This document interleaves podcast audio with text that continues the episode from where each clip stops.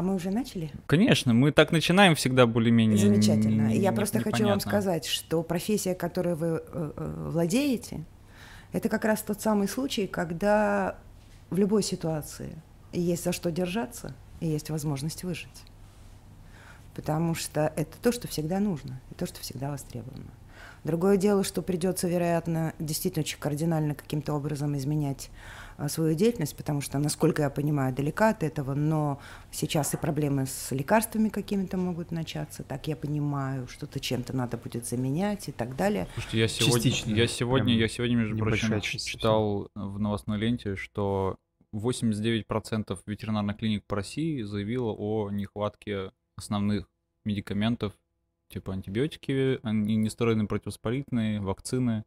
Мне кажется, знаешь почему? Глистогонные. Э, потому что пропали ветеринарные некоторые препараты, которые как раз были завезены там откуда-то из Именно ветеринарные? Ну, синолокс. Нет, нет, про, так, это, так речь, речь идет про именно про ветеринарные препараты. Человеческие У нас же есть еще свои, то есть и человеческие, и ветеринарные такие же. речь шла про основные ветеринарные препараты. Это вакцины, то, что необходимо, это НПВС, нестероидные противовоспалительные обезболивающие, это антибиотики и еще что-то. А, и глистогонные, ну, и инсектициды всякие. Вот это все как бы типа уходит с рынков, и это, естественно, большая проблема. Это то, что с чем основной нужно бороться и, и чем изначально профессия ветеринарного врача сопряжена. О, мне сразу пришла в голову замечательная идея, э, которая поможет нам перейти к нашему журналу. Ну, врачи же люди умные, они и до этого как-то справлялись, когда не так хорошо жили с ветеринарными препаратами и со всем прочим. Последние, там, скажем, лет 10, когда, в общем-то, так расслабились при наличии серьезных таких препаратов, будете вспоминать, придумывать сами и обмениваться опытом, пользуясь ну, да. журналом «Ветеринарный Петербург». Отличная подводка, просто идеально. Либо в конце ее можно ставить.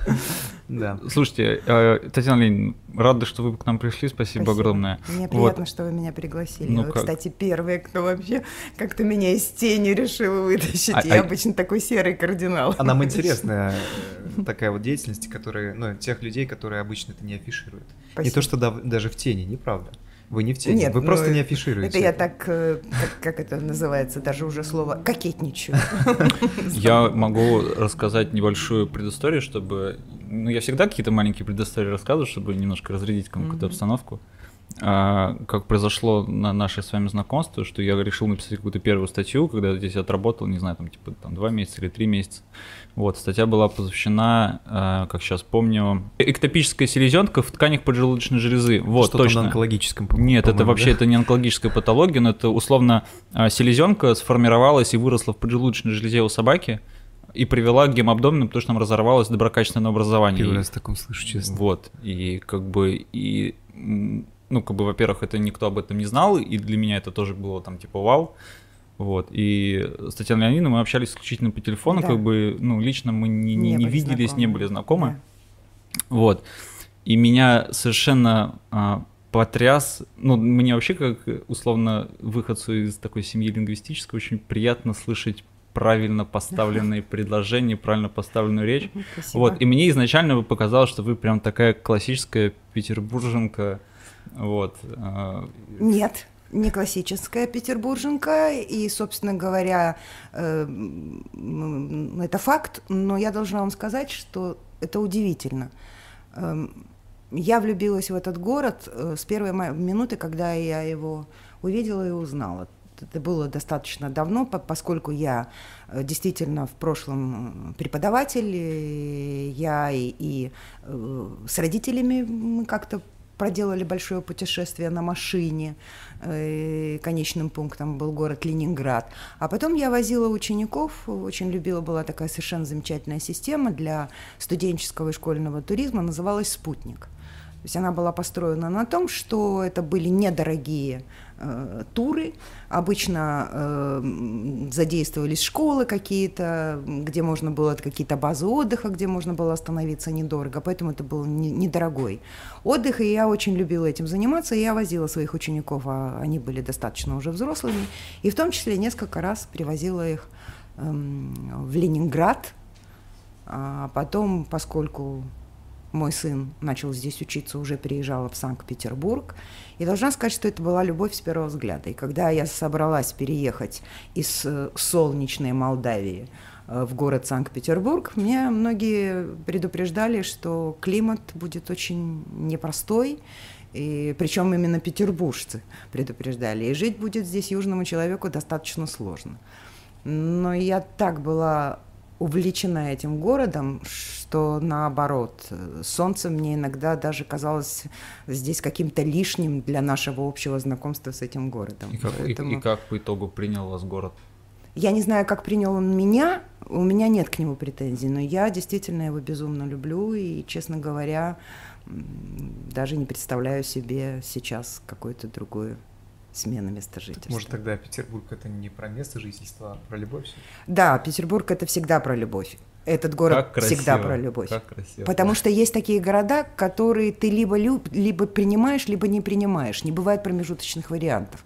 Петербург это именно такой город. Ты его либо сразу чувствуешь, и принимаешь. Либо нет, вот как москвичи любят, извините, москвичи не все, жаловаться вот на это бесконечное, темное, мрачное какое-то, то есть солнца нет, я Вспоминаю как-то, э, когда только приехала сюда, э, э, Матвиенко была тогда мэром города, и ею был это, издан... Это, это 2005? Это 2008. 2008. Ее указом принято разрешение, что в солнечные дни петербуржцам разрешается на газонах вот так сидеть, валяться, просто наслаждаться солнцем, потому что в среднем в Санкт-Петербурге, может быть, сейчас уже получше стало с изменениями климата, но тогда считалось, что в среднем солнечных дней в году не больше 36-37. Mm-hmm. Вот из всего периода. Если я правильно помню, в Эстонии очень мало солнечных дней, гораздо меньше, чем здесь. И э, когда там, ну, выходит солнце, не знаю, там, типа в мае или там в июне, когда там до этого были дожди, люди могут взять себе выходной э, в этот день, потому для что того, очень, чтобы для того, чтобы насладиться да. солнцем, да. и что удивительно, у них в семьях несколько машин, и обязательно есть маленький, самый дешевый, но кабриолет. То есть, как бы, когда выходит солнце, безусловно... Чтобы можно было... Да, да, да, чтобы можно ну, было а хотя бы прокатиться. Знаменитую шутку питерскую, знаете, да, что э, при плюс пяти весной Э, в Петербурге начинают загорать, потому что считается, что почти уже наступило лето. А при плюс пяти осенью натягивать теплые куртки, потому что уже началась зима. Есть, есть, есть, есть, есть другая, более короткая и, может быть, более грубая шутка, что в Санкт-Петербурге есть э, два типа погоды. Это говно замерзло и говно растаяло. Примерно то же самое. Да. То есть я так думаю, что я не знаю, как в этом году, но вот в такую погоду, как у нас сейчас, э, на Петропавловке пришпиленные, значит, камням под солнцем, Слушай, люди ну давно это уже всегда, открыли. Ну это всегда. Давно уже открыли, да, сезон. Слушайте, э, я предлагаю перейти к вопросам относительно не только чтобы журнала, а как вы вообще в принципе попали в сферу э, ветеринарии. ветеринарии. То есть понятно, что у вас достаточно может быть большой так называемый, если выражаться современным языком, бэкграунд, филологический, я полагаю. Э, да, я, я по образованию я филолог, проще говоря, даже э, преподаватель русского языка и литературы, хотя вот э, больше я преподаватель литературы, тем не менее. Язык это, так сказать, не совсем моя любовь, но неважно. Все очень просто. Э, мой сын в 12 лет решил, что он будет ветеринарным врачом. Никто ему тогда не поверил, потому что я, спе- я специально готовил шутку эту. А кто ваш сын? Это я да, потом отвечу на этот вопрос. Да. А, о, никто не поверил, потому что я говорю, что у нас никого не было в семье врачей, тем более ветеринарных. А, но когда он утвердился в своей мысли, что действительно он будет врачом э, ветеринарным, что он хочет стать ветеринарным врачом, мы рискнули, и он приехал поступать сюда, в ветеринарную академию, которую закончил, и остался здесь э, жить и работать. Ну а поскольку он здесь остался жить и работать, то со временем, в общем-то, как-то мы оба, наверное, сошлись на том, что и мне надо бы сюда перебираться. Что я и сделала. И в какой-то момент, э, Придя с работы, Андрей сказал, мам, Владимир Валерьевич Сотников, а кто такой Владимир Валерьевич Сотников, я уже знала. И тоже сейчас коротко расскажу, как я познакомилась с его сиятельством. Это я от всей души говорю про сиятельство, это не ирония. А, хочет издавать журнал. Я думаю, что ты могла бы с этим справиться. Я сказал, чтобы он обратился к тебе.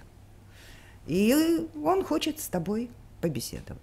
Вот я пришла в клинику беседовать с Владимиром Валерьевичем Сотниковым и с Геласимом Арсением Львовичем, которые, по-моему, никто не верил в то, что это когда-нибудь произойдет.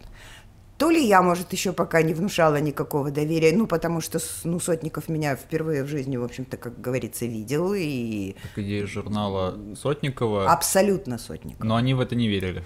Не то, что не, не верили, может быть, ну, то есть это было на уровне разговора, скажем так. А. Перспектива, желание, ну, когда еще оно там, и получится ли оно со мной, ну, так, я сама никогда подобными вещами не занималась, хотя у меня за плечами был уже опыт работы в рекламном агентстве, но журналы я... Реклам, рекламные кампании, да, но с журналами я не занималась. Мы обговорили условия. есть та фраза, которую я все время вспоминаю Владимиру Валерьевичу Сотникову. У меня было два вопроса. Первый вопрос – материалы. Он сказал, у меня у самого материалов на сто лет вперед. Владимир Валерьевич, Привет из студии. А, что касается, каков проект? Э, если это коммерческий проект, то есть если на нем собираются зарабатывать, то я бы за это не взялась. Потому что, ну, нет, я не бизнесмен, я не очень-то умею совмещать там творчество с организацией получения денег, как это продавать. Ну, в общем, нет. Меня подкупила следующая позиция – Журнал исключительно создается для того, с просветительской функцией. Он не будет продаваться, он будет бесплатно распространяться. И делается он исключительно для того, чтобы помочь врачам обмениваться опытом.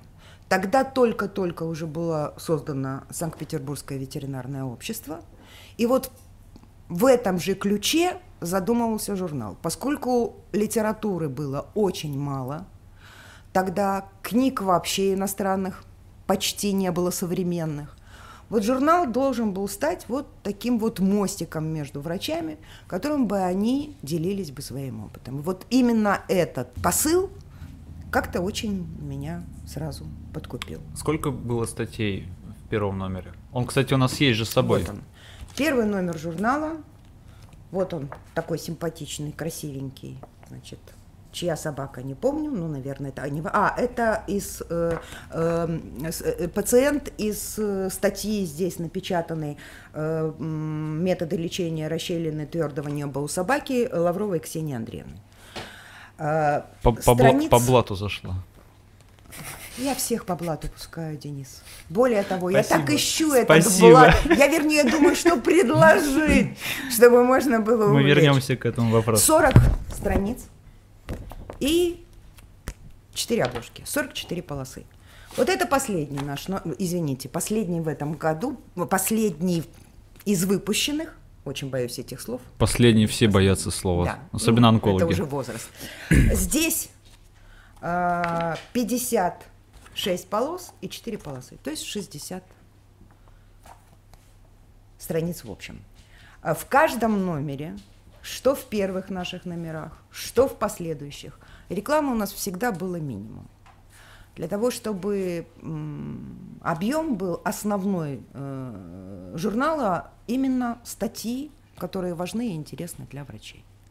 Вот так началась наша трудовая деятельность. Э, причем, конечно бы у меня ничего не получилось самой, э, если бы при этом рядом со мной не было Сдобниковой Татьяны, которая взяла на себя функцию непосредственно дизайнера – журнала. И вот этот первый номер, это, собственно говоря, ее эм, решение. Мы от этих цветов практически уже потом не отказывались, единственное, меняли только как бы подачу. Но вот все, что в этом журнале есть, даже цветовое вот такое вот определение рубрик, это все тоже Танина заслуга. Вот мы, собственно, начинали втроем. По созданию журнала. Я обрабатывала и собирала материал, э, Таня э, его эм, дизайнерски оформляла, и был у нас корректор, молодая э, девочка, тогда она, правда, недолго проработала. Сейчас я должна сказать по прошествии, то есть первый номер вышел в 2010 году, сейчас у нас 2022. Журнал по-настоящему по-прежнему делают три человека. Вот, вот главные как... это врачи, безусловно, я их не считаю, то есть они главные. Журнал существует благодаря пишущим врачам. Но делают его три человека. Я, корректор Юлия Соколова, потрясающий профессионал, просто потрясающий, и дизайнер – это уже не Таня э, Сдобникова, это э, Ярослав э, Целикаус. Целикау, я прошу прощения, Ярослав, э, я просто всегда Целиакус, Целиакус. Э, фамилия слишком непонятная и сложная. Греческая. Три человека делают этот журнал. За тиражом я езжу сама, я его получаю – подписку, которая у нас, пусть небольшая, но тем не менее она есть, покупают эту подписку на год вперед. Я сама ношу эти конверты на почту и их отправляю. То есть затрат на этот журнал минимум. Изначально, когда меня пригласили его делать, мне было поставлено задание. Оплата печати этого журнала, и на первых порах все, что останется от спонсорского размещения и оплаты за печать, это моя зарплата. Вот так я начинала этот журнал. И э, за это все время, за условно 12 лет, не было необходимости дополнительно расширяться, там набирать какой-то дополнительный. Нет. Э, то есть вот трех человек достаточно. Ну, э, э, может быть, мне бы понадобился помощник. Просто поскольку, скажем так, поскольку все-таки это не коммерческое издание, я понимаю, что это пиар, и очень серьезный пиар. Но тем не менее, печать журнала сама по себе стоит очень недешево. Поэтому как-то всегда хотелось немножко ограничить эти затраты. Но дело даже не в этом. Вот я последнее время уже подумывала о том, что вероятнее всего нужен помощник. Но когда я начинаю думать, в чем мне нужен помощник, я понимаю, что вряд ли я найду человека, который смог бы мне в этом помочь. Мне нужен тот, кто будет эти статьи добывать. Потому что слишком много времени приходится на это тратить. И я понимаю, что вряд ли я найду кого-то, кто сможет уговаривать замечательных врачей писать статьи. Ну, слушайте, здесь я, э, можно задам, возможно, болезненный для вас вопрос, вот, но я прекрасно понимаю, что для меня, вот для меня лично это не то, что недопустимо, но я не вижу в этом какой-то условной а, пользы. Это оплата за написание статей. Помните, постоянно возникали эти вопросы от некоторых категорий врачей, которые я всегда читаю, для меня это, ну, я этого не понимаю. Я поняла вопрос, и я на него отвечу. Да. Я считаю, что любой труд, безусловно, должен оплачиваться. А, другое дело, что, что может стать оплатой. Мы уже это не раз обсуждали в Битриксе. Вы понимаете, что...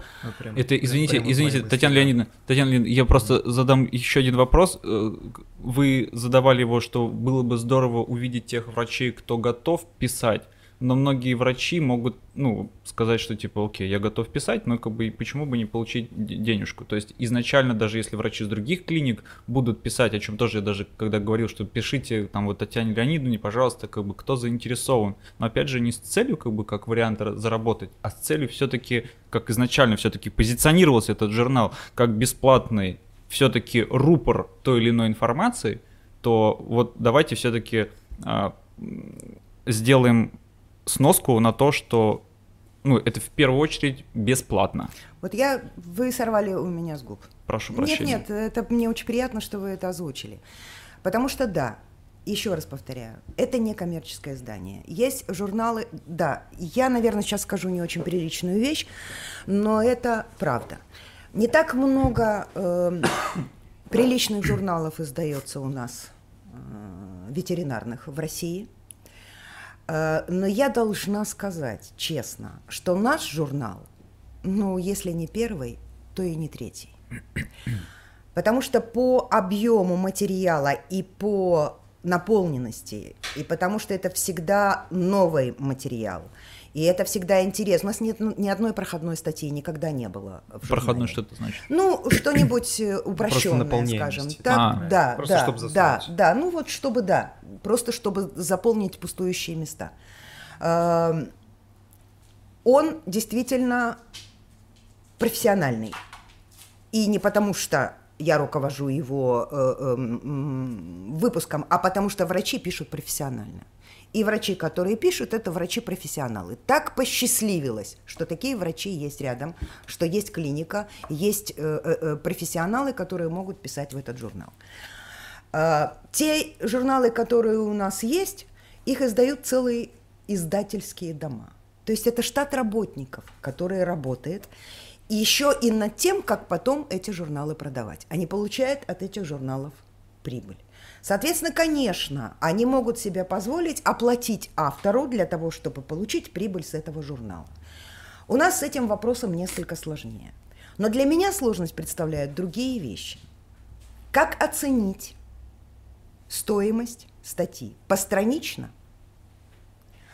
А, как сказать, что вот эта статья может стоить столько, а эта статья может стоить столько. Я специально вот принесла такую бумажечку, я не буду ее зачитывать, но когда мы обсуждали с Арсением Львовичем, что, может быть, все-таки придумать какой-то ну, какой способ, чтобы спасти журнал, то по его просьбе и с подачи э, э, э сына, о котором мы упомянули, да, э, э который все-таки существует, э, был разработан как бы э, ну, скажем так... Механизм стимуляции? Не, даже не стимуляции. Было определено так, что, ну, опять же, мы говорим с вами не о каких-то великих деньгах.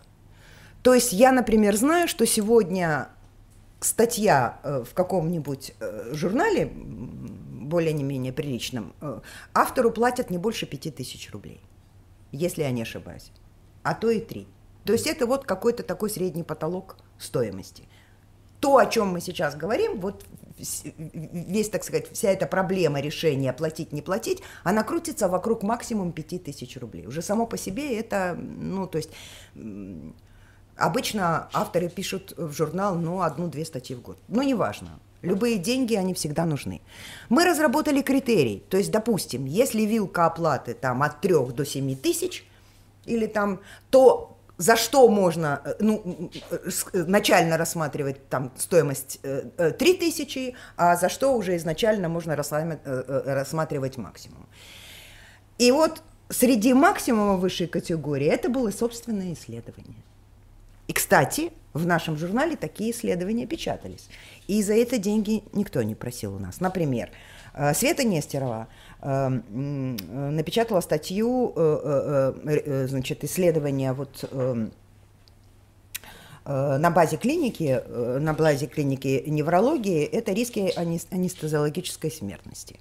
Саша Гершов на эм, исследовании 509 кошек сделал тоже на, на базе клиники предоперационный скрининг эхографии. А, это, да. недавно Извините, выходила. я это читаю, потому что для меня все эти слова абсолютно незнакомые, я даже не знаю, чего... Нет, я понимаю, что они означают, но произносить мне их очень сложно.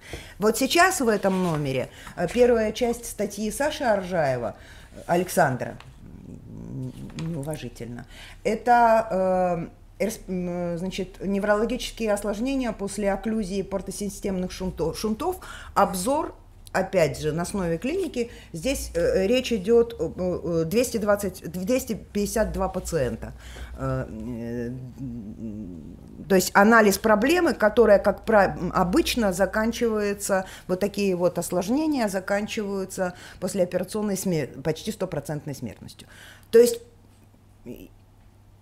когда мы начинали Вообще разговор о стоимости статьи не шел, потому что напечататься в журнале и заявить о себе это было чрезвычайно важно само по себе. Но я подошла к главному. Я сказала, что любой труд должен оплачиваться, это безусловно. Но оплата может быть разная.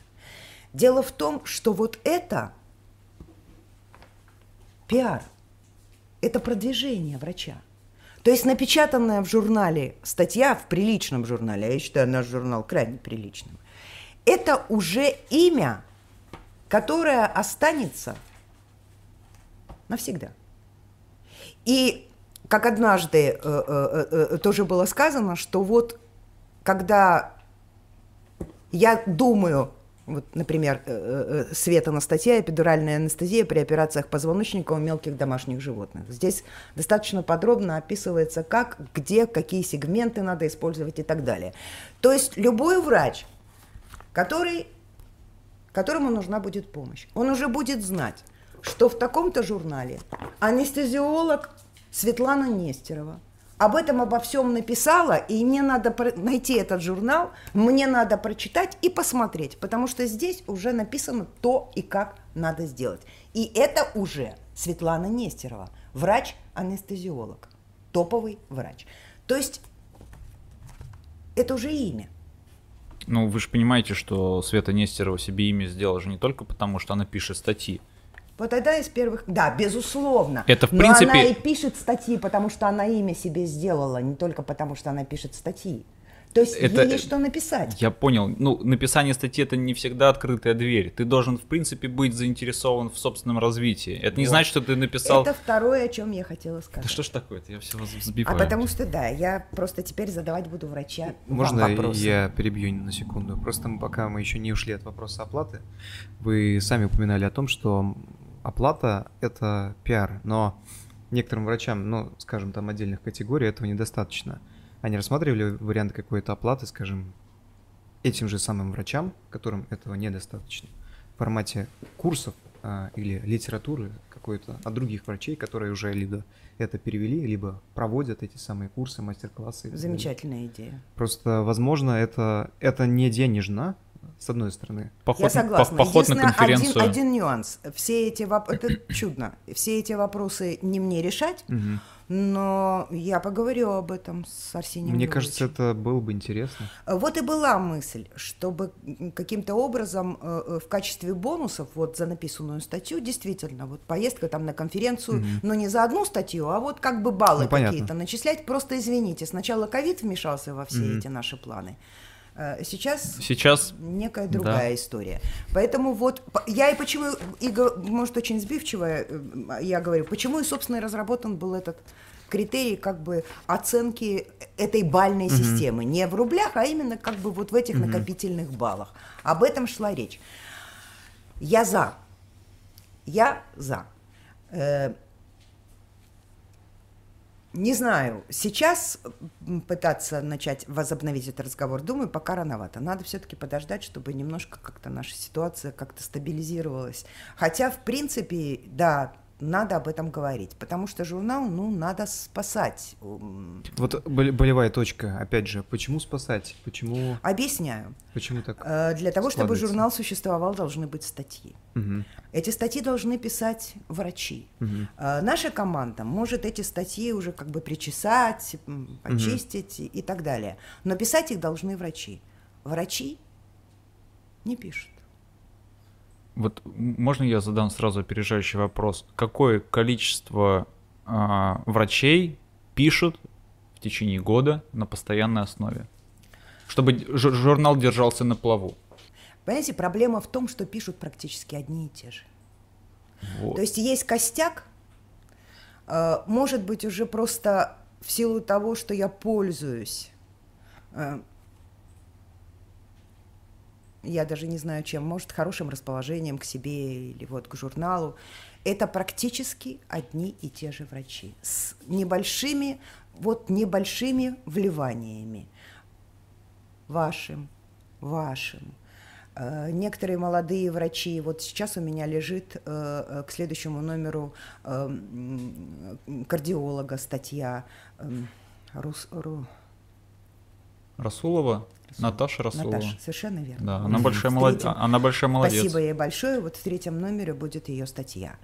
А, несколько врачей, э, которые пишут э, не из нашей клиники. Опять же, вот такие же палочки-выручалочки, к которым я постоянно обращаюсь. Наташа они Коробова. Сами, они сами на вас выходят? Или вы э, все-таки им говорите, слушайте, а нет ли у вас какой-то статьи? Некоторые вышли на меня сами. Некоторые вышли на меня сами, с некоторыми я познакомилась на конференциях, и они откликнулись и стали присылать статьи. То есть поэтому сказать численность небольшая, но вот просто это, по сути дела, одни и те же врачи. Те, кто помогли мне в свое время начать этот журнал, те, которые к ним потом присоединились, и те, к которым я начинаю обращаться вот тогда, когда уже, как, бы, как говорится, наступает край. И да, увы. Как, как вы видите, вот, э, вот есть у нас на столе два журнала. Первый журнал, заключительный номер, не будем говорить слово последний, естественно. Вот. А, какой из них максимально тяжело вышел? Наверное, у каждого своя история. Нет, нет. Когда журнал выходит, он уже не... Максимально тяжело уже нет этого слова. То есть э, я объясню, что я хочу сказать.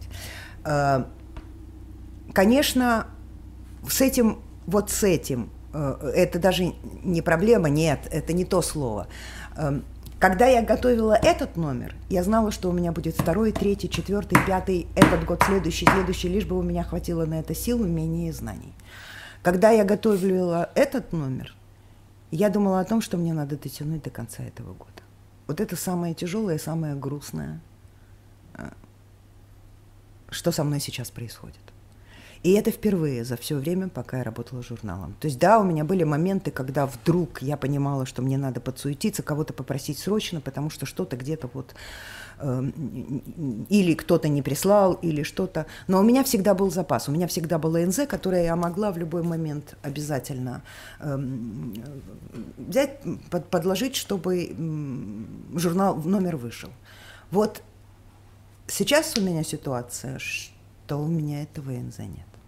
У меня на сегодняшний день есть четыре готовые статьи для номера третьего. А чтобы вышел номер, пусть даже не 56 полос, пусть 48, их должно быть как минимум 10. Угу. 9, 10. То есть это еще нужно 7-6? Да, ну плюс там одна-две статьи могут быть спонсорские, но как минимум 6-7 статей мне нужны до следующего номера. Знаете, что? Мне, правда, пообещали, и я верю тем, кто пообещал, что они пришлют. Время есть у меня, потому что следующий номер выйдет э, в августе месяце. Я надеюсь, ну, то есть обязательно мы сделаем все, чтобы он вышел в конце августа. Поэтому э, я уверена, что мы э, все это сделаем. Но за следующим будет еще следующий. Слушайте, вы так э, понятно переживаете за судьбу нашего печатного издания. У меня вопрос. Ну, вы, естественно, относитесь к этому как к своему детищу? Я отношусь к этому как к своей работе. То есть, если вдруг в какой-то момент э, закроется и не будет возможности, не знаю, там печататься, неважно по каким У причинам. меня не будет работы. Вот, но вы будете, я, я сейчас вопрос объясню, какого характера хочу задать. Это будет переживание, у меня не будет работы? Нет, Или конечно. это все-таки какая-то душ, часть частичка души-то вложена, мне Безусловно. кажется? Мне очень нравится то, что я делаю. То есть на самом деле из э, всех перепробованных мной, так сказать, сфер деятельности за мою достаточно, ну, скажем так, зрелую жизнь, э, в силу обстоятельств мне приходилось менять свою профессию, у меня оказалось два любимых дела. Это преподавание и этот журнал. Мне это безумно нравится. Вы знаете, это настолько увлекательно э, в плане того, что ты видишь, как... Э, ты помогаешь э, врачу самому раскрыться, поверить, что вот он умничка, у него прекрасно все получается. Ты только чуть-чуть где-то подскажешь, чуть где-то, как знаете, как алмаз немножко огранишь, чуть-чуть, чуть-чуть, а потом, ну просто супер. Э, ведь первые обычно э, те, кто пытается начать, ну, как-то не всегда уверены в том, что это получится, или, может быть, как-то опасаются, что не так это сделают. И когда совместно получается все это довести до совершенства, именно до совершенства, это потрясающе. Это просто потрясающе. Я когда читаю статьи, я, как вы понимаете, повторяю, может быть, понимаю, может быть, каждое двадцатое или каждое тридцатое слово в этой статье.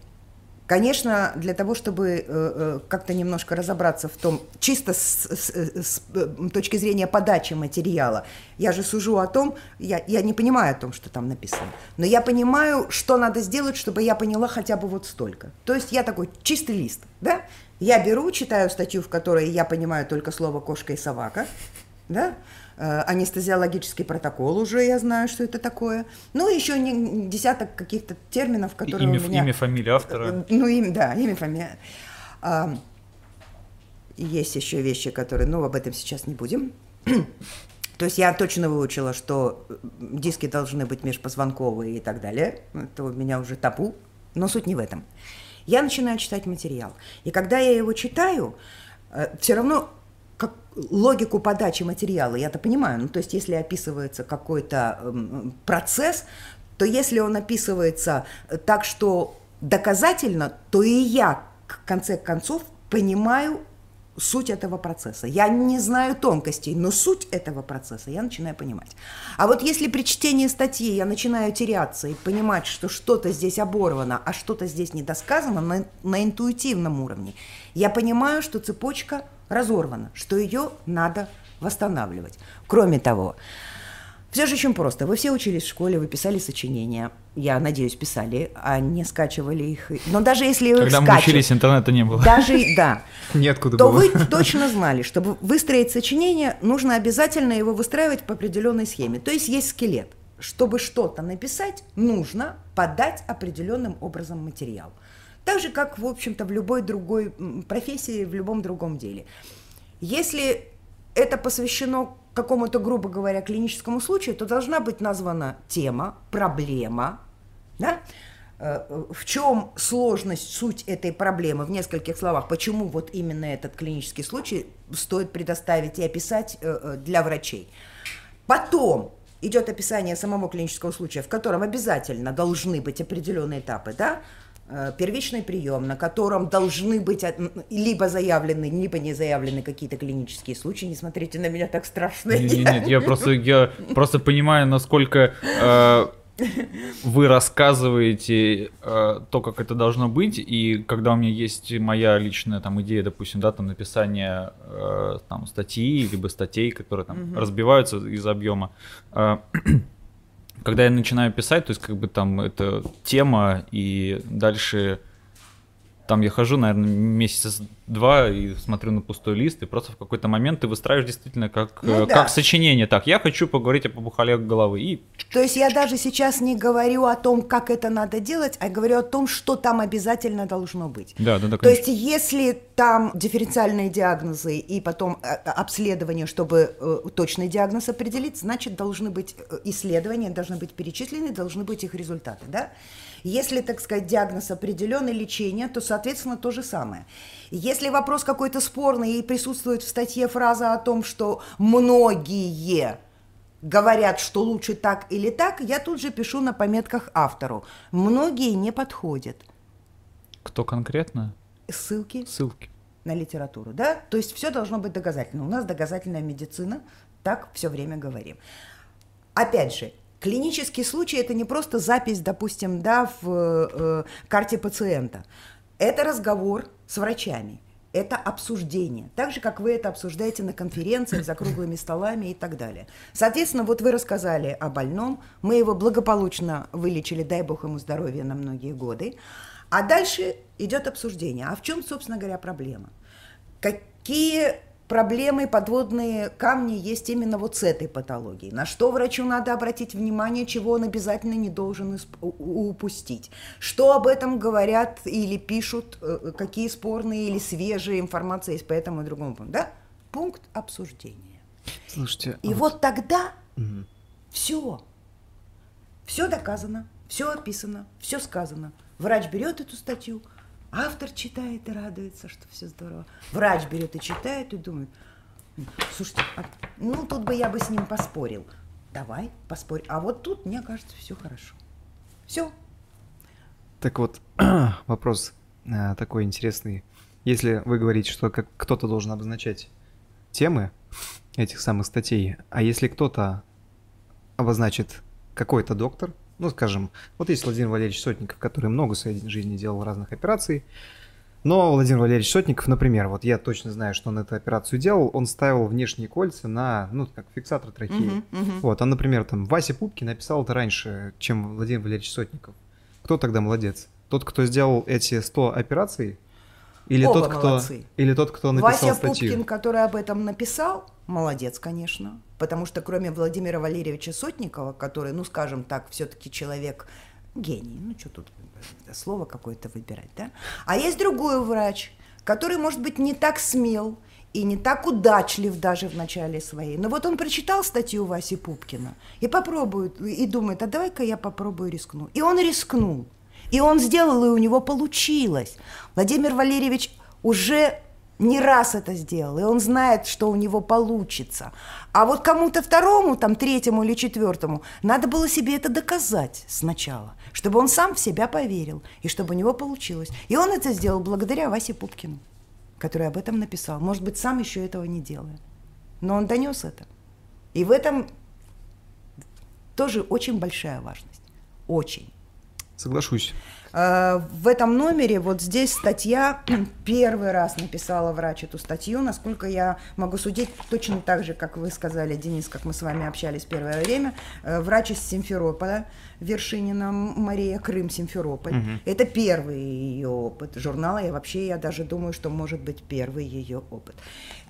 Э, очень интересная статья, э, э, рекомендую. Это вот последний? Это вот последний номер, да. Она говорит, она использовала паквел в, как альтернативу в терапии синдрома воспаленного кишечника у собаки. Угу. На свой страх и риск сама. Угу. Вот она это все подробно описывает. Очень интересно. Она сама Очень. на, ваш, на вас вышла? Она сама же. на меня вышла. Угу. Она вышла на меня сама. Она прислала статью, я, соответственно, эту статью отправила, ну, поскольку я не понимаю в этом куратором наших угу. направлений, так же, как и я вас иногда прошу о помощи. И, в общем, вот вышла эта статья. И когда я ей написала, говорю, вот номер вышел, э, мне нужен адрес, чтобы mm-hmm. вам отправить номер э, в э, Симферополь, она мне ответила сегодня, ура, вышел, это главное, не присылайте мне номер. Я вот на самом деле, когда еду периодически на наш подкаст, я так как-то в голове прокручиваю, а что у нас сегодня вообще будет и какие вопросы я хотел бы нашему гостю задать. Сегодня, когда я ехал, я думаю, что у нас, ну, я какие-то вопросы, скажем так, задам заурядные, но у нас настолько, мне кажется, всеобъемлющая беседа живая получается, что э, какие-то заурядные вопросы задавать не хочется. Но все-таки, наверное, я люблю наверное, вопросы. наверное, я один задам. Вот э, вы говорите, что вам пишут интересные статьи, вот на примере Вершининой. А неинтересные статьи вам пишут? Да. Вот. И много ли их? Нет, немного, но бывают случаи, когда мы отказываем в печати. Э, то есть я в любом случае читаю сначала сама, но я, опять же, я же оцениваю статью э, с точки зрения подачи mm-hmm. материала. А дальше я уже отправляю, хотя у, уже какая-то чуйка, извините за это не литературное слово, Денис, она срабатывает. То есть, ну, по поводу очень, языка. очень, очень тонко. Да, э, она срабатывает. То есть уже, ну, э, какой-то опыт наработан, естественно. У меня где-то мои сигнальные лампочки э, чуть-чуть работают. Но в любом случае я отправляю сразу, э, так сказать, в зависимости от того, на какую тему. А можно я внесу небольшую коррекцию в то, да. что вы сейчас говорите? То есть вам изначально пишет человек, врач, вы читаете статью, да. и вы понимаете, что с точки зрения построения материала она неплоха. С точки зрения построения материала. Да. Но саму структуру, именно информацию должен перепроверить куратор. Конечно. Вот вы про это не, не Вот именно про это я говорю. А, окей. Вот окей, именно про окей. это. То есть, когда я получаю статью от автора, я, мне сначала пишут, можно ли. Я говорю, да, мы рады всем статьям. Я тут же пишу, что поскольку я не являюсь специалистом, ветеринарным специалистом, у нас есть кураторы направления, которым я отправляю статью на рецензию, и в зависимости от этой рецензии будет решена дальше судьба этой статьи. Затем я, соответственно, ее отправляю, получаю э, э, рецензию. И бывают такие случаи, когда мне э, очень нечасто, но я должна вам сказать, что и не очень часто кто-то присылает статьи извне. Но вот из того, что присылают, э, не часто, но были отказы, когда было явно, что... А, есть какие... В, в чем? Я не прошу, конечно, конкретно там ни человека, ни, ни, не дай бог, Нет, тему. я и не вспомню а, человека. Я понял.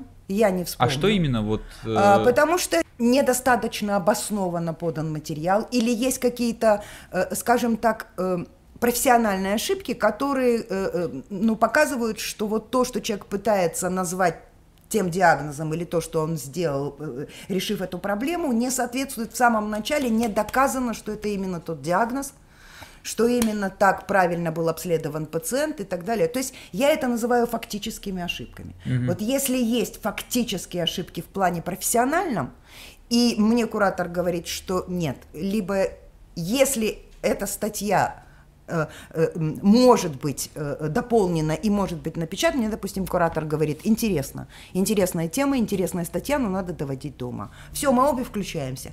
Со своей стороны куратор прописывает автору, что он считает необходимым добавить в эту статью, а я уже со своей стороны, уже чисто структурно объясняю вот те вещи, о которых мы говорили в начале, что обязательно должны быть ссылки, обязательно должны быть э, там подписаны, допустим, фотографии, или обязательно должно быть заключение, обсуждение, ну, в общем, такие вот уже чисто вещи, которые э, для меня важны в построении этой статьи. Вот это обычная работа, причем, опять же, авторов, которые впервые присылают, вы, наверное, оба это знаете. Я всех предупреждаю, простите, подготовка у нас немного длительная, немного муторная, но таков у нас процесс. То есть вот такие этапы, но в конечном итоге все будет хорошо, просто доверьтесь мне. И мы начинаем, так сказать, работать. И еще потому, что статьи, подготовка статьи занимает достаточно много времени, потому что мне, например, до того, как подготовить статью для корректора, надо самой в ней разобраться, надо внести свою коррекцию, а чтобы в ней внести коррекцию, мне надо понять, о чем идет речь. Для того, чтобы стилистически и исправить предложение, я читаю целые статьи о этой проблеме, которая описывается, потому что я должна понять, имею ли я право так исправить предложение или нет. Я долго боролась с фразой «поставить диагноз», потому что по-русски, ну, как бы диагноз не стоит, да, и его поставить нельзя. Пока я действительно не убедилась в том, что, ну, это такое общее место, что это медицинский Архаизм. сленг, который, да, который имеет право на существование. Ну и, и так во многих вещах. То есть мы говорили о том, что пациент не может прийти и пожаловаться, что э, в любом случае это не пациента, а э, его хозяева. Соответственно, и вся постановка фразы от этого меняется по словам, а раз по словам, то э, животное не может жаловаться на бурчание в животе, да, а по словам и так далее, это самые простые моменты. Но есть моменты, когда эм, ты понимаешь, что здесь точно что-то неправильно написано, что вот ну так не может быть, потому что в русском языке это не может так действовать. Бросается в глаза. Да. И под, тогда начинаешь действительно читать вот целые талмуды литературы, чтобы понять, что, и, или просто вот увидеть вот эти, проследить вот эти вот медицинские, так сказать, а определения. Вы, вы, вы всех перечитываете? Всех, абсолютно. То есть нет, нету врачей, которые, ну, уже, уже, уже есть нет, степень есть доверия? врачи, которых я знаю, то есть я, безусловно... Потому что это же титанический нет, труд, столько перечитать, это с ума абсолютно всех. А, может, а, можете, а можете рассказать э, историю, по-моему, вы мне про нее рассказывали, но я хочу, чтобы это прозвучало из ваших уст, что Владимир Валерьевич читает каждый номер перед тем, как он выходит да. в печать. Может, помните, мне рассказывали историю про то, как он не прочитал и, по-моему, весь журнал пришлось изъять из тиража. А, нам пришлось, да, была такая история. Ну, я должна вам сказать, что для журнального дела это обычная история. У нас это было всего один раз. У нас это было всего один раз. И то ли он не прочитал, то ли я, может, ему не все вовремя отправил, тоже может быть всякие проблемы. Но это было всего один раз, когда, да, мы перепечатывали тираж, потому что надо было там кое-что изменить. Там была грубая какая-то... Был за все время э, работы журнала это был один единственный раз. Там было, было какое-то грубое нарушение? Там было грубое нарушение, да. Видимо, что-то нецензурное. Нет, ну нецензурное что? Я и сама могу нецензурное. Нет, нет, нет. Это там просто действительно были обстоятельства, которые требовали этого изменения. Мне кажется, я знаю, каких статей вы не читаете. Я абсолютно уверен, что вы читаете много, и Владимир Валерьевич тоже много читает, но э, не читаете вы статей точно тех, которые пишутся в соцсетях наверняка.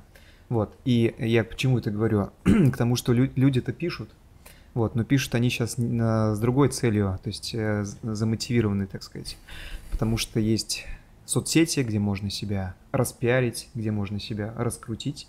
Вот. И статьи эти пишутся не только, точнее, не всегда для а, докторов, а они даже начинают чаще писаться для клиентов, для владельцев. Вот. И, может быть, есть смысл и такие подобные статьи там какие-то включать. Мне кажется, это такая опасная тенденция, потому что ты не цензурируем никем. Смотрите, сразу отвечаю на два вопроса. Я не читаю э, статьи э, врачебные в соцсетях. Угу. Это не претензия ни в коем нет, случае Нет, была, нет, ну что вы. Потому что я просто не врач. Угу. Ну, мне э, нет смысла это читать, скажем так. Э, я по поводу э, для владельцев. Этот журнал ориентирован на врачей. Невозможно сделать одновременно журнал и для врачей, и для владельцев. Это будет такое, знаете, бульварное чтиво, скажем так. Угу. Это невозможно. Совместить это нельзя. Киска заболела, киска захромала. Мы это полечили, должны быть два разных журнала. Это должны быть два разных журнала. Это сто процентов. А, но у меня есть еще одна функция – которую я взяла на себя добровольно в свое время, когда вот уже журнал состоялся, когда мы стали работать над улучшением сайтов клиники. Я взяла на себя функцию проверки текстов, которые размещаются от имени клиники. С на сайтах, на наших сайтах, э, на, эм, в соцсетях от имени клиники, угу. то я всех предупреждаю, что, пожалуйста, сначала это присылается мне, и только потом это попадает от имени клиники в, в, в интернетное пространство. А что касается, извиняюсь, очень часто бывает это, я не думаю, что это вы просматриваете, когда э, группы наши в социальных сетях делают репосты со страниц врачей. То есть там условно вот врач... это мне не да. всегда присылает. Хотя Баранова Полина, которая... Угу. Вы же как-то Она мне присылает а. их всегда. Она мне всегда их присылает. Карлова, Елена, мы с ней уже договорились, да, она мне присылает. Но есть еще помимо их, их другие, кто это делает по своей инициативе. Это уже минует меня. Быстрый вопрос. Вот вы рассказываете здорово и очень интересно и про вашу занятость. Сколько времени вы в неделю тратите на э, журнал, на все наши печатные публикуемые издания, на обработку? Есть у вас выходные? Очень редко. У меня до вот этих сложностей, которые сейчас происходят, они выбили из колеи, не, не буду скрывать этого, потому что, я думаю, всех это выбило из колеи. У меня рабочий день обычно начинается в 10 утра. То есть я раньше сажусь к компьютеру, но я, так сказать, настраиваюсь. А заканчивается порой 12 в час. То есть вы, вы работаете из дома, вы никакого я офиса? Я работаю дома. У меня дома есть офис. И когда, ну, в общем-то, обычный традиционный рабочий день это не менее 10 часов. Выходной, если и бывает, то, как правило, один. Либо суббота, либо воскресенье. А, ну и отпуск. Чем вы увлекаетесь, кроме... Есть у вас какое-то хобби? Мне кажется, у вас должно быть обязательно... Есть. У меня есть театр, музеи, путешествия. Потрясающе. Да, но просто сейчас как бы все это очень в ограниченном таком э, порядке. Главное, у меня есть внучка. И вопрос следующий, а, как вы отдыхаете, я понял, а чем вы вдохновляетесь? Потому что а, без вдохновления как такового, вот я как врач, безусловно, не могу, ну, потому что отчасти у меня все-таки и творческая есть какая-то внутри жилка, которую я должен реализовывать, либо в статьях, потому что это тоже отчасти творческая ну, жилка. Ну, естественно, конечно. Это вот этот подкаст, это тоже какая-то творческая жилка, которая тоже меня вдохновляет на я понимаю, очень преодоление хорошо. определенных сложностей. Я очень хорошо это да, понимаю. Вот. Да. Вот для меня вот это вдохновление, я пытаюсь как-то вдохновиться, может быть, чуть-чуть расширяя свои возможности ума, в первую очередь. Вы как вдохновляетесь и чем? Отдыхаете, я понял. Я, вот лично я отдыхаю. я недавно, кстати, отвлекусь. Сейчас скажу отличную штуку. я на YouTube нашел канал, э, где я параллельно еще английский таким образом свой штудирую. Э, какой-то араб, я не помню, как его имя, э, он на отвратительном английском, но который я понимаю, угу. он рассказывает, как собрать различные головоломки. Здорово. И я высвобождаю голову, когда прихожу домой, там, по, не знаю, приготовил, поел, и ты сидишь там тупишь и открываешь просто на YouTube, там, не знаю, по полторы минуты. И там абсолютно здорово. разные головоломки, там, условно, не знаю, как раскрутить болт в закрытой бутылке при помощи, условно, болта, бутылки маленького шарика. Ну, то есть ты смотришь, и это на самом деле оказывается просто. То есть я вот таким вот образом расслабляюсь, но вдохновление, конечно, это вот какие-то проекты. Вы как вдохновляетесь? Я должна вам сказать, что сам проект для меня уже вдохновление. Потому что я вам честно скажу, что каждый раз, когда выходит номер, я себе тихо ставлю маленький памятник. Потому что я себе честно говорю, что это очередное мое преодоление. Ну, можете себе представить человека, который ни одного без ошибок, без ошибки названия статьи бы сейчас вам не произнес, но который при этом э, все-таки удается, получается э, не только понять, о чем идет речь в этой статье, но еще и ее как-то улучшить. Вот ну, для меня это серьезный творческий процесс на самом деле и действительно отнимающий огромное количество времени. Ну, то есть ну, просто титанические очень. силы. Ну, титанически, может быть, это слишком как-то грубовато, но у меня это совмещает одно с другим. Это абсолютную загруженность, абсолютную, и творческий процесс. И я этим вдохновляюсь. Хотя я вам честно говорю, что мне иногда хотелось бы махнуть на всю руку и сказать, да боже мой, ну я уже, в общем-то, государство давно мне сказало, отдыхай.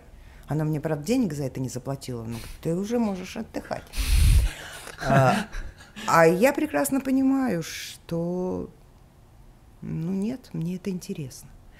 Другое дело, что вот если бы у меня действительно хоть на чуть-чуть снизился градус вот этого вот, ну, пожалуйста. Причем я испытываю при этих просьбах, я вам честно скажу, Э, обращаюсь ко всем врачам, низкий поклон и большая благодарность. Я люблю абсолютно всех, и даже люблю это не то слово. Я очень благодарна, и я очень уважительно отношусь к этому труду, и для меня каждый врач – это действительно, в общем-то, ну просто солнце ясное.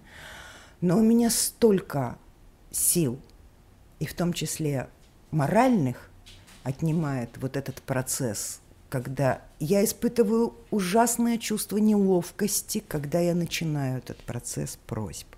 Потому что я еще раз повторяю, я прекрасно понимаю, что у каждого масса своих проблем, своя жизнь, свои проблемы, и работа – это далеко не то главное, что должно составлять суть человеческой жизни. Есть гораздо более важные вещи.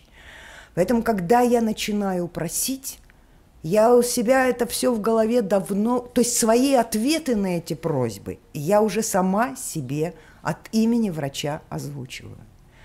Но при этом я все-таки понимаю, что и для врача это тоже, в общем-то, полезно, потому что мы не сказали с вами, с моей точки зрения, главную вещь. То есть вы правильно сказали, что статья просто так не рождается, что статья – это процесс. Это достаточно сложный процесс, который развивает врача, безусловно, потому что надо перечитать какую-то э, э, гору литературы для того, чтобы уже писать эту статью, будучи совершенно уверенным в себе. Но самое главное, что бывает, на мой взгляд, только после того, как ты что-то написал, это структурирование материала. Вот здесь, у тебя. То, что ты разложил для себя и написал, оно уже здесь остается навсегда. То есть вот уже как в библиотеке. Именно так точно по полочкам, в тех папочках, в которых она должно быть. Это тот опыт, который навсегда остается с тем, кто эту статью написал. Навсегда.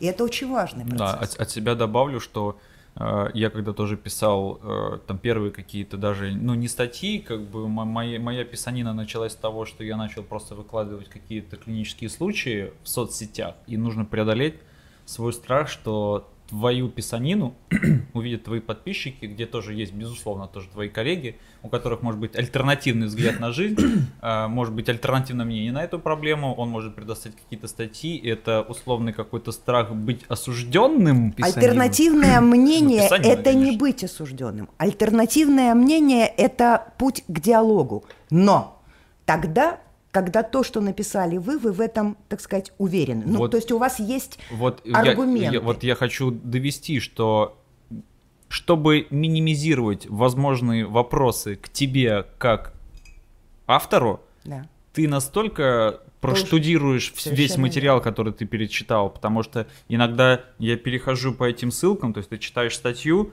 и там написано условно какое-то там несоответствие. Там, допустим, я понимаю, что на практику это там в России не ложится. И ты начинаешь как бы, окей, этот автор написал статью, он же написал ее, эту статью по каким-то статьям, верно. и ты переходишь на дополнительные статьи, которые он указывает. О, да. И Есть ты начинаешь такое. спускаться ага. по этой лестнице, и в итоге ты можешь, ну, как бы увидеть, что, допустим, он писал вот эти данные приведенные, им, допустим, там 20-30 лет и ты какую-то часть вот этой информации будешь уже как бы, ну, выкидывать, потому что она на сегодняшний момент, допустим, не ложится. Или ты можешь ее использовать, но уже написать о том, как эта информация, если есть об этом данные, ну, да. трансформировалась и изменилась, что тоже очень важно, потому что любой процесс развития – это процесс. Я даже посчитал количество вкладок а, однажды, вот когда я так по статьям бегал, прежде чем готовить к хирургической Но конференции. тут еще очень важно вовремя 100, 101 вкладка у меня была открыта да. в браузере, просто потому что я открывал разные-разные статьи, скачивал из, там, ну, да, хаба. Да, да. Вот, надеюсь, Но главное об этом при можно этом делать обязательно для себя какие-то пометки. Ага. Да, потому что... Чтобы в этом не утонуть. Да, Вы знаете, да, это да, очень да. важно. Вот если там что-то ты где-то... А когда этих вкладок много, это особенно тяжело, потому что тебе кажется, о, это я, ну это я точно запомню. А потом следующий mm-hmm. уже привык. Поэтому очень важно себе отмечать вот те сомнения или те mm-hmm. тезисы, которые вы... А потом, вот если есть такой черновик, с такими вот отметками, то и статья пишется по-другому. Да, я можно я маленькое добавление от себя, как я пишу. Во-первых, я когда структурирую какую-то идею, которую я хочу выразить, а, безусловно, я сначала пишу а, оглавление тем, то есть сначала заглавная тема, потом я ну, думаю на, над разделами, потом какие-то угу. подразделы. Вот. Соответственно, потом под какой-то определенный раздел там кошки, собаки делятся. Uh-huh. Вот. Потом там, допустим, химиотерапия, хирургия. Uh-huh. Uh-huh. И под это ты уже начинаешь выискивать статьи под каждую и ты из статьи потом либо просто либо бегло читаешь там типа наискосок, есть же такая ну, да, я схема понимаю, чтения, да. да, либо ты просто спускаешься в абстракт, в обсуждение, выводы, как бы да. подводишь итог, понимаешь, о чем они там в этой статье говорили, потом находишь зерно, это зерно условно идею выделяешь, но выделяешь, уже... да, выделяешь уже ссылками вот в этой статье и спускаешься на ссылки те, которые ниже приведены, и сохраняешь их. То есть ты пишешь, допустим, э, ты расписал проблематику, ты сослался на автора, ставишь циферку 1 и автора сразу сносишь, потому что я много раз, помните, я просто да, терял да, эти ссылки. И найти их потом в этих Слушайте, статьях знаете, просто ребята, невозможно. Еще какая интересная тема для ваших бесед. А почему бы вам не обсудить с коллегами вот то, как у кого какая манера подготовки написания статей? Это же такой мастер-класс. Потрясающий мастер-класс по написанию статей. Да. Надо собрать Что в ней людей, должно быть, чего в ней не должно быть. Этот журнал – это не я. Ну, то есть это не моя заслуга, это вот они. Да нет, почему? И, нет, и моя тоже, но я в том смысле, что меня бы не было, и этого любимого дела бы у меня не ну, было. Вы же локомотив. Поймите а еще, вот если добавить в этот журнал, не в этот журнал, точнее, в эти видео, либо в чек-лист, какую-то систему мотивации, то, мне кажется, статьи просто посыпятся. Вся проблема вот Система мотивации в не в деньгах. Мотив... Вот в том-то и дело, чтобы Подсказывайте, не в ребята, я же вам вот, сказала, вот. я открыта. Да. Вот то, о чем мы с вами говорили, я попробую опять же поговорить с... э, ну, просто настолько за последние несколько лет изменилась ситуация, чисто вот в, в силу обстоятельств, да, мой хороший, да, что вынуждены были некоторые вещи отложить, что называется. Поэтому, э, э, ну да, у меня просто, мне нужны варианты мотивации, потому что я их сама себе придумать не могу. Я не очень понимаю, чем я могу вас мотивировать, э, кроме, скажем, ну вот... Очень много ребят мы... приезжает откуда-то да из нет, периферии. На, понимаешь, на ну, у тебя есть мотивация написания статьи? У меня нет мотивации написания статьи, мне просто это интересно. Угу. Ну, для себя, По поводу мотивации написания статьи. А? Вы заявили еще в первой части статьи, которая последняя вот у нас сейчас. Про опухоль про головного? Опухоль, что будут обязательно опухоли. Головного мозга. Да. Будут, То есть конечно. мотивация уже все, уже, Нет, уже подождите. Нет, я шучу, я шучу. Нет, я к тому, что э, у врачей, которые хотят писать, они должны хоть, ну это нужно этим болеть. Безусловно. Вот я вижу проблему в том, что у нас изначально, ну нормально либо а не обучают, либо приходят врачи, которые в принципе, ну не знают, что они хотят. Вы в чем видите проблему отсутствия и либо не написания определенных какого-то количества статей? Нет, я вижу эту проблему гораздо более приземленной и мне кажется более все-таки реальной. Это когда э, написание статьи для врача не является чем-то, ну, действительно, не стоит на втором, третьем, даже пятом месте. То есть есть работа. Нет, ну, я бы начала, если есть семья, то есть семья. Так. Ну, личную жизнь оставим в стороне. Есть работа, есть конференции, на которые, если ты выступаешь, написать презентацию тоже непросто, но гораздо проще, чем написать статью. Значительно. Это да. Есть вот такие общения у нас сейчас, где можно просто пообщаться, а можно обсудить какую-то профессиональную тему. Владимир Валерьевич Сотников нашел свой выход. Он просто снимает свои операции. Но для этого надо быть Владимиром Валерьевичем Сотниковым, и для этого надо уметь еще и делать такие съемки. А для этого нет, даже не это. Для этого надо... Уметь операции делать. И даже не это. Вот так делиться этим своим умением. Это да. Вот так. Ведь трудно себе представить, что в какой-нибудь европейской враче вот так вот врач будет всем демонстрировать Что свои делает? умения. Ага. Даже когда они приезжают к нам на конференцию, они привозят темы и материалы большей частью, угу. которые уже давно у них там напечатаны, да, застолблены. Они, они, не, они не очень-то делятся, делятся да. своими, потому что все это стоит денег. Проклятый капитал. Да. Для этого, поэтому я и говорю. А, но опять же, мы начинаем с того, что далеко не все могут так снимать. Далеко не все врачи или далеко не всегда вот в такой, так сказать, э, обстановке, даже когда это читается, эм, э, как вот, допустим, Ольга Олеговна это делает, э, тоже огромное ей спасибо, целые такие лекционные курсы но тоже не всегда, э, э, э, то есть одно другому не мешает, оно только дополняет. Иному врачу вспомнить, даже если он где-то в закладках видел это видео, и найти место, которое там именно об этом, о чем нужно говориться, это одно. А с другой стороны, найти, значит, статью и быстренько посмотреть ее глазами, это другое.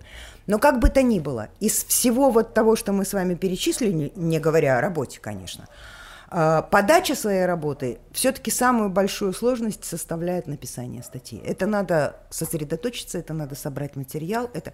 но при этом ничто, опять же, так глубоко не помогает врачу стать профессионалом в той теме, которую он освещает в журнале, и только что Денис нам это продемонстрировал, и вы оба Дениса, как подготовка к написанию этой статьи. То есть тот объем материала, который человек перерабатывает, тот объем материала, который он...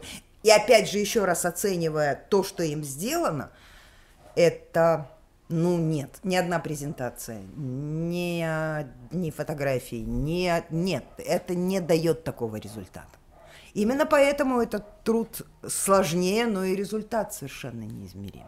Абсолютно неизмеримый. И вот в этом слова, сложность. Кажется, а да. если говорить, так сказать, о, э, э, о том, как к врачу относятся или готов, или к медицине вообще, ну да, это, собственно говоря, э, такое уже общее место, извините. Ну, когда мы говорим о том, что недостаточно относятся действительно с должным уважением и с должной оценкой к работе врача, будь то врач человеческий или врач э, ветеринарный. Это правда. Но я очень хорошо помню фразу, которая очень бытовала в мое время. И я не думаю, что вам ее произносили непосредственно, но вот у нас, например, все точно знали, что когда ты выпускался из вуза, тебе говорили, забудьте все, что вам говорили в институте, когда вы придете было, на работу было такое, да. и начинаете сами. Ну да. Но это, конечно, утрировано. Но вот еще один момент. Я думала, мне почему-то казалось, что может возникнуть у нас вот такой вот разговор. Вернее, я э, хотела этого коснуться. Опять же, в силу своих обязательств, я проверяю анкеты врачей, которые потом на сайте у нас размещаются. Вопросы, предложенные Арсением Львовичем, ответы на них – и что поразительно, что, ну, понятно, что там был сделан акцент на шутку, но тем не менее в каждой шутке есть доля правды. Чего бы вы хотели добиться в своей профессии, я вам должна сказать, что процентов 35-40, особенно молодых врачей, а, писали о том, что они хотят вывести медицину российскую ветеринарную на уровень мировой и оставить свой след в этой самой медицине, то есть стать настолько профессиональным врачом, чтобы заявить о себе. Сколько из этих людей пишет статьи? Это такой не мой вопрос, да? Это не мой ответ. И следующий да, ответ, вопрос. Почему, по вашему мнению, врачи иногда выгорают и уходят из профессии? И я понимаю, что этот вопрос действительно очень важный. И тут для меня как-то совсем не так давно пришел на него ответ. Сегодня я в этом убедилась. То есть, если вы говорите человек, который при, приходит и работает на автомате, то есть можно работать только потому, что это работа, и она дает возможность зарабатывать деньги на проживание. Но, к сожалению, такие профессии, как медицина, они все-таки требуют, хочешь ты того или нет, от человека отдачи. То есть, да, можно выучиться извините, может быть, я скажу сейчас какую-то очень пошлую и очень недопустимую вещь, но можно сделать какой-то там разряд операции или какой-то э, там вещь, которую врач делает там изо дня в день, и он уже слепую, он может закрытыми глазами это но ну, делать. Это ре- ре- ремесленничество. Вы называете это ремесленничеством, то есть это так, но я бы не рискнула так это назвать. В этом случае тошнота приходит в любом случае – и достаточно быстро. Потому что любой автоматизм, далеко не каждый человек может одно и то же делать, пусть даже в отведенный отрезок времени, да, там с 8 до... Не может. Все равно в это надо вносить что-то, или это должна быть какая-то другая часть увлекательной жизни, которая бы это бы восполнила. Но все равно вот это вот обязательно рано или поздно приводит к тому, что ты, тебе все пациенты. Можно я вас перебью, пока я помню? Да. Вы прекрасно сейчас проиллюстрировали э, альтернативное мнение, мое личное, на произведение «Пролетая над гнездом кукушки». В смысле?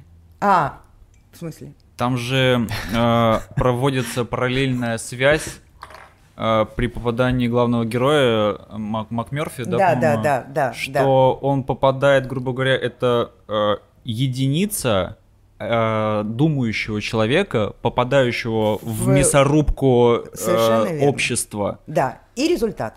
И результат. Конечно, но это аксиома. Да. Но это аксиома. Э, если человек выбрал, он может мог допустить ошибку в выборе, потому что я должна сказать, что есть целый ряд профессий, в которых невозможно, ну, с моей точки зрения, э, которые, с которыми невозможно ужиться, если ты понимаешь, что это не твое. Ну вот никак, себя уговорить очень сложно. И в том числе это профессия врача, безусловно. Но вот если это действительно твое, ну я не знаю, я считаю, что быть лучшим – это очень хороший стимул. Ну, не, не, не в плане того, что я вообще бог, царь и не знаю что. Но вот это вот развитие и это творчество, которое должно присутствовать, мне кажется, что это единственный, наверное, вариант, который ну, помогает человеку получать удовлетворение не только от того святого дела, которое вы делаете, то есть от выздоровевшего пациента. Это об этом даже и говорить, собственно говоря, бессмысленно, потому что, ну что может быть лучше, особенно когда ты лечишь вот с такими глазами, с такой преданностью, и еще при этом, кроме любви в глазах, ничего сказать не может и пожаловаться не может. Ну, это... А, ну, а уж если нет, то либо действительно надо менять эту профессию, либо превращать свою жизнь вот в такую тягомотину. А это как, очень... Как вы, как вы отнеслись э, к, к выбору профессии Андреем? А, мы с ним договорились. Я не знаю, открою ли я тайну или не слишком ли много я говорю об Андрее сегодня. Нет, буквально Но третий раз. мы с ним договорились. И, и я ему сказала, говорю, Андрей, смотри, профессия, которую ты выбираешь, она требует того, чтобы ты был уверен в том, что это твоя профессия. Два года в институте. Если за два года обучения у тебя не возникнут сомнения, ты продолжаешь учиться дальше. Если сомнения возникают... Почему два года? Ну, потому что первый год такой чисто ознакомительный, ознакомительный а второй уже ты как бы уже в эту профессию уходишь. То мы давай, мы меняем, если ты поймешь, что это не твое, но у тебя на уме что-то другое, мы меняем с тобой траекторию, ты все это начинаем сначала.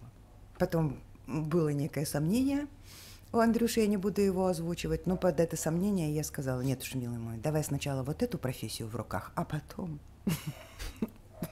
любое другое творчество. То есть тут тебя хоть прокормить ты себя сможешь.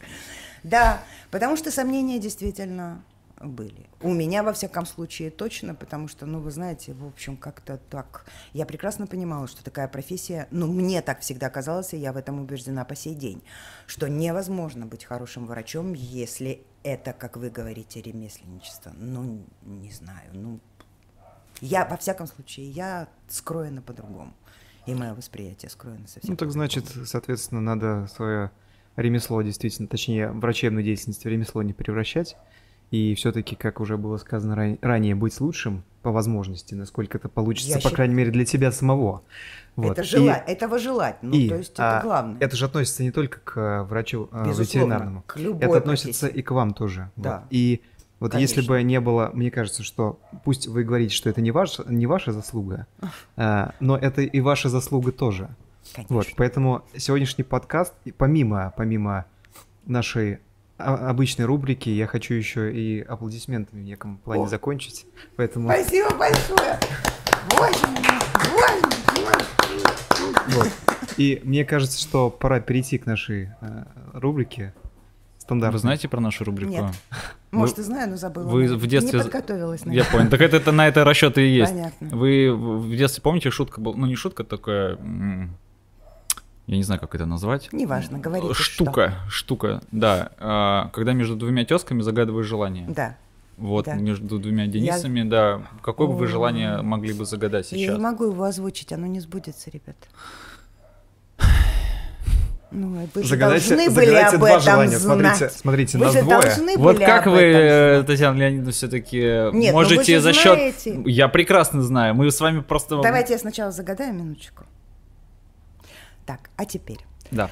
Э, я вам без всякого загадывания хочу сказать. Во-первых, абсолютно серьезно. Я когда шла сюда, не то что я была немного в напряжении, я не очень представляла, что я такого могу интересного сказать врачам, честно вам скажу. Ну, то есть, ну, журнал, журнал, ну, журнал. Я и так уже всем достаточно остоклятила, извините за нецензурное слово, с этими вечными просьбами по поводу статей. А, но я получила огромное удовольствие от общения, правда. Вот ну просто чудесное. Спасибо вам огромное за вам достаточно спасибо. долгое время, нескольких последних недель. Это первое для меня очень серьезное удовольствие, правда. А, второе. Безусловно, я очень хочу сохранить этот проект. Более того, от, про желание, про желание. Я бы очень хотела, и я это вот сейчас говорю в эфир, может быть, действительно, среди врачей есть кто-то, кто заинтересован в том, чтобы у меня потихоньку взять эстафету журнала. Я буду рядом. Ох, как я боялся этого. Я минуточку, нет, я ни от чего не отказываюсь. Ну, у всех есть срок годности, извините. Я к тому, что вот человек, который бы также желал и хотел, и я готова начать с этим человеком работать, чтобы просто вот быть, нет, рядом, тут же, все делать, что я делала, но постепенно в это включать этого человека. Ребят, ну я уже не девочка, и мне еще много хочется успеть. Во-первых, сам процесс не требует особого только желания. Нет, это вот как раз это ремесленничество, ребят. Поэтому нет, это надо донести – что главное этого хотеть. Ведь на самом деле, ну да, я, конечно, из той плеяды, извините, вымирающего э, вида, э, для которых работа всегда была нечто таким, ну что, ну нет, ну, ну должен, ну вот уж должен прямо все докопать до истины. И это того не требует. То, как я это делаю, это от незнания, а не от того, что я прям такая вот упертая и все. Если врач который вдруг решил, что помимо того, что он врач, вот ему интереснее было бы заниматься этим. Ну, в конце концов, у всяких бывают вот такие вот, ну, как бы изменения, да, или сделать какой-то перерыв на такое врачебное. Вот он бы хотел позаниматься этим, а потом дальше решить, чем дальше. Но это на самом деле тоже чрезвычайно увлекательно. Если бы я была врачом, мне было бы значительно легче всем этим заниматься. Поэтому нет. Ну, то, что я это, это вот, ну, слегка пришлепнутая, но это уже не, не надо так это позиционировать. Наоборот, вот вы донесите своим, так сказать, друзьям, знакомым, что если у кого-то к этому есть интерес... Писать вам. Писать мне. Я готов вас слушать всю свою биографию. Вас, то мы тут не расстанемся никогда. Так это прекрасно. Спасибо большое. Спасибо вам, Мне Татьяна Леонидовна. Это было замечательно. Отлично. Спасибо.